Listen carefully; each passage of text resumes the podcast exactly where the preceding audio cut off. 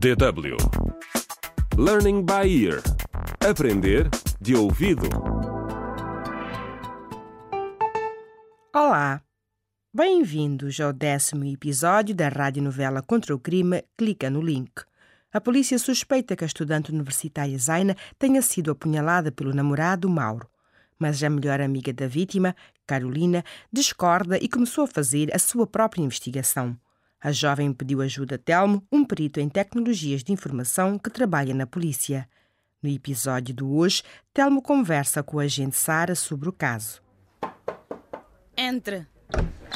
Olá, Telmo. Entra. Olá, Sara.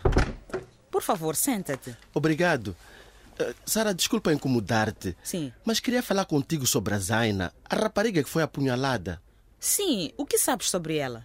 Bem, a Carolina, a melhor amiga dela, falou-me de um jovem na rede social Tuare que tem mostrado muito interesse na Zaina.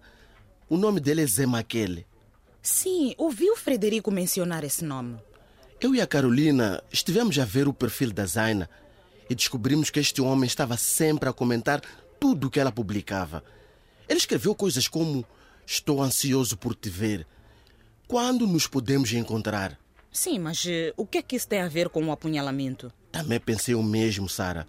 Mas pelo que li, eles estavam a planear encontrar-se. E encontraram-se? Pois não tenho a certeza.